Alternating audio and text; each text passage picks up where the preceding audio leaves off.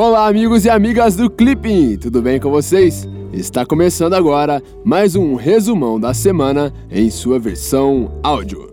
Se você é novo por aqui, deixa eu te explicar um pouquinho como que funciona. Toda semana você terá aqui todas as principais notícias do Brasil e do mundo em sua versão texto e também em sua versão áudio. Então é isso aí, sem mais enrolação, vamos para o resumão da semana. Política externa brasileira.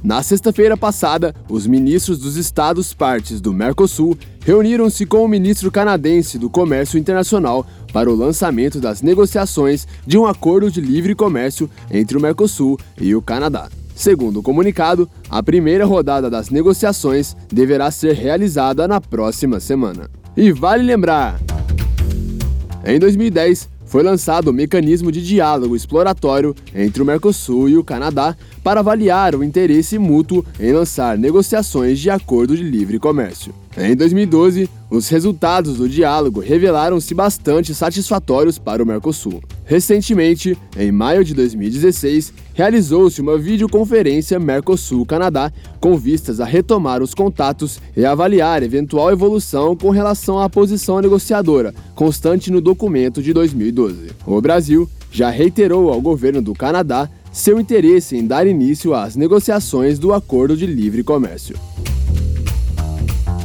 Rússia na segunda-feira, a primeira-ministra britânica Theresa May afirmou ser altamente provável que a Rússia esteja por trás do envenenamento de um ex-espião russo e de sua filha, que ocorreu na Inglaterra na semana passada. A Inglaterra convocou o embaixador russo no país e concedeu um prazo para explicações por partes da Rússia.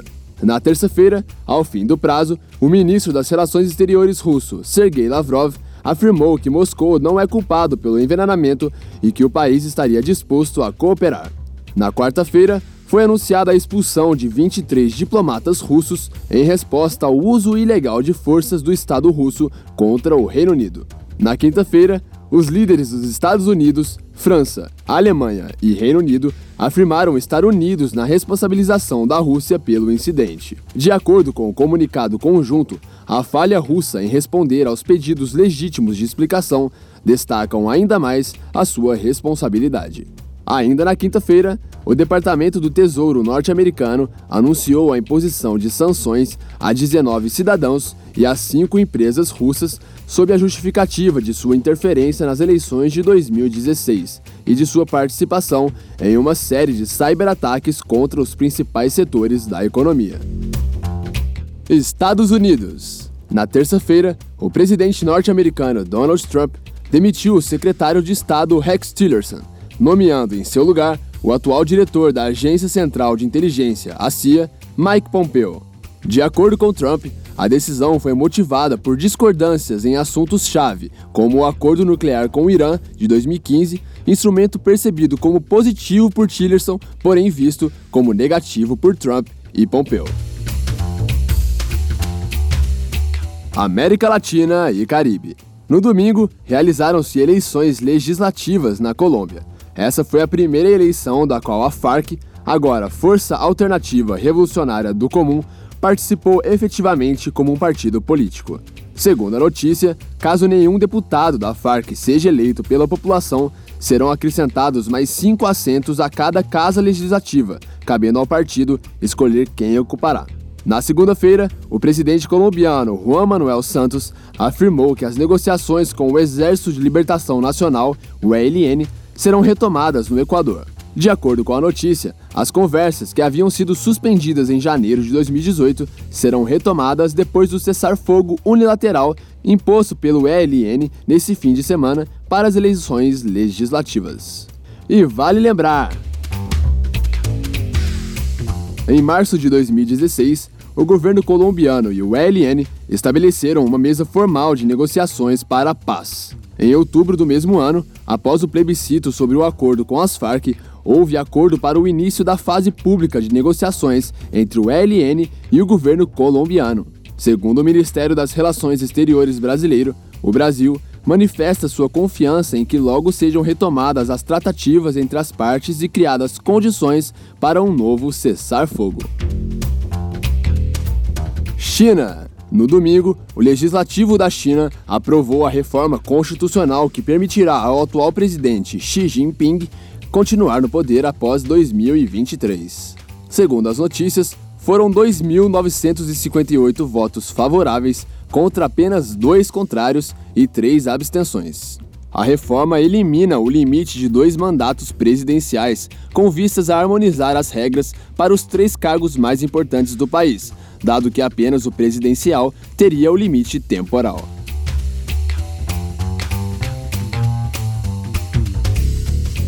Direito Internacional. Na quarta-feira, o presidente filipino Rodrigo Duterte anunciou a saída de seu país do Tribunal Penal Internacional, o TPI. Em fevereiro de 2018, o TPI anunciou a abertura de uma investigação preliminar sobre mortes na guerra contra as drogas, lançadas por Duterte em 2016. E vale lembrar!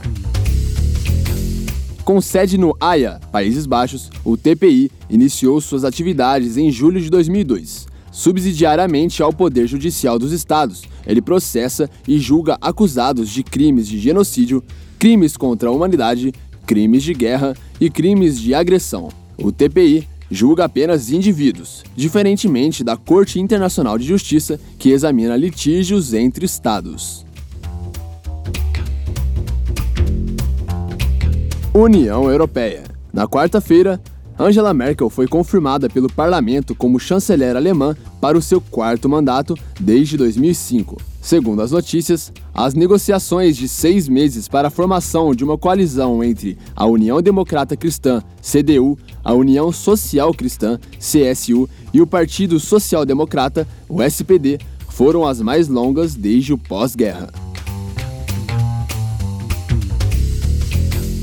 Oriente Médio na segunda-feira, o Observatório Sírio para os Direitos Humanos afirmou que 511 mil pessoas já haviam morrido e cerca de 20 milhões de pessoas foram obrigadas a deslocar-se na guerra civil síria desde o início do conflito em 2011. Embora a ONG não tenha conseguido identificar todas as vítimas, a organização afirma que 85% dos mortos eram civis, leais a Bashar al-Assad, porém mortos pelas forças governamentais. Na quinta-feira, o Conselho de Segurança da ONU expressou forte preocupação com a situação humanitária no Iêmen. Segundo a notícia, a declaração pede que todos os Estados-membros implementem plenamente o embargo de armas, conforme exigido pelas resoluções da ONU, além de reafirmar o forte compromisso com a unidade, soberania, independência e integridade territorial do Iêmen.